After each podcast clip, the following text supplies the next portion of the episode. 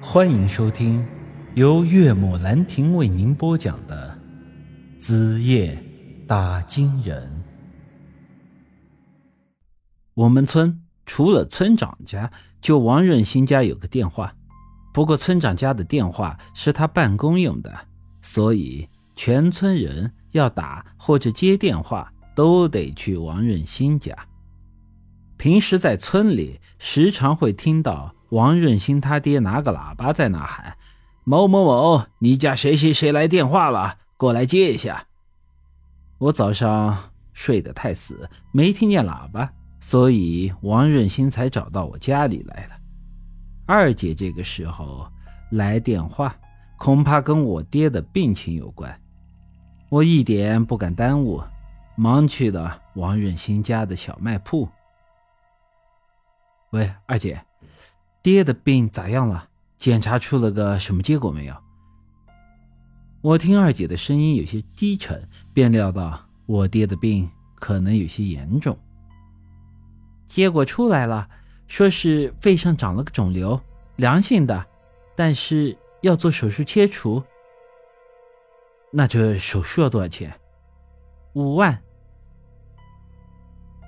我一下子。就愣在了那里，五万对当时的我们家来说可是不小的数目呀。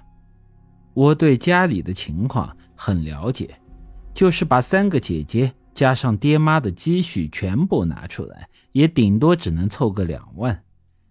我一时间不知道该说些什么。我是家里的儿子，现在爹病了，我应该算是顶梁柱，可是摸摸兜里就一百来钱。小雨，妈想跟你说两句。很快，电话那头传来了我妈大哭的声音。小雨啊，这回咱们家里真是遇上大事儿了。我连忙安慰道：“妈，你先别哭，爹的手术费，咱们一起想办法。”这种时候，可能是作为一个男人最崩溃的时候。还能有啥办法呀？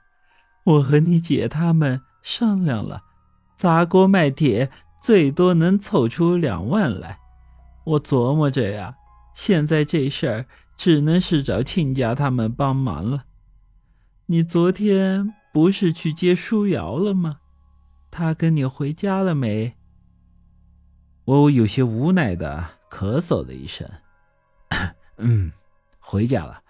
现在我们都在家里呢。那你就和舒瑶好好商量一下吧，这事儿呀。哎，我知道你才和舒瑶结婚不久，一下子找亲家拿这么多钱不合适，但是咱家现在真的是没办法。我摇了摇头，真没想到我妈居然把最后的希望。寄托到了他的耗子精的亲家身上，我一时间真的不知道该怎么去回答他，告诉他实情。不可能，这种时候我要是把这事儿给说出来，弄不好我妈也得病。小雨呀，这事儿你好好跟你岳父说说，不要怕丢面子。这钱咱们不白拿。以后会一点点的还给他家的。为了让我妈安心，我说道：“好，我去找我岳父。借到钱，你你就给你姐打电话。你爹这病拖不得，要赶快做手术才行。”好，那我先挂了。放下了电话，我一屁股坐在了地上。这三万块钱要怎么凑啊？去找耗子精借钱肯定是不可能的，那就只能是找村里人借。但是我很了解村里人的情况，愿不愿意借是一说，就是愿意借，这农村的庄稼人也拿不出什么钱来。王远新把我从地上扶了起来，宇哥，是不是陈叔的病严重了？我呆愣站在那里。没有回他的话。王任新走进屋里，拿了个信封出来，递给了我。宇哥，这是两千，实在不够，我再帮你想办法。我瞅了瞅他，有些无奈的叹了口气：“哎，兄弟，谢了。说这些干啥呀？从小一起撒尿和泥巴玩到大的，这种时候我也不跟他客气了，收下了他的钱。宇哥，还差多少？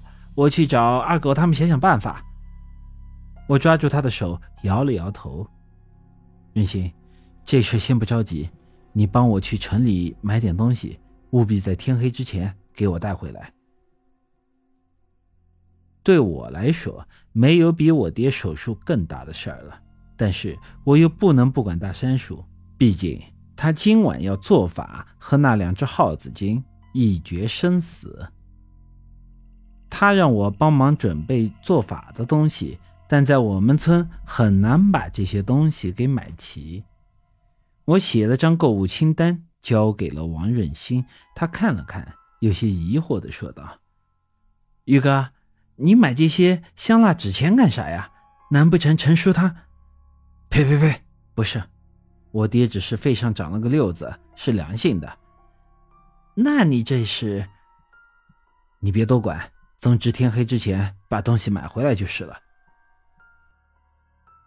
本集已经播讲完毕，欢迎您的。继续收听。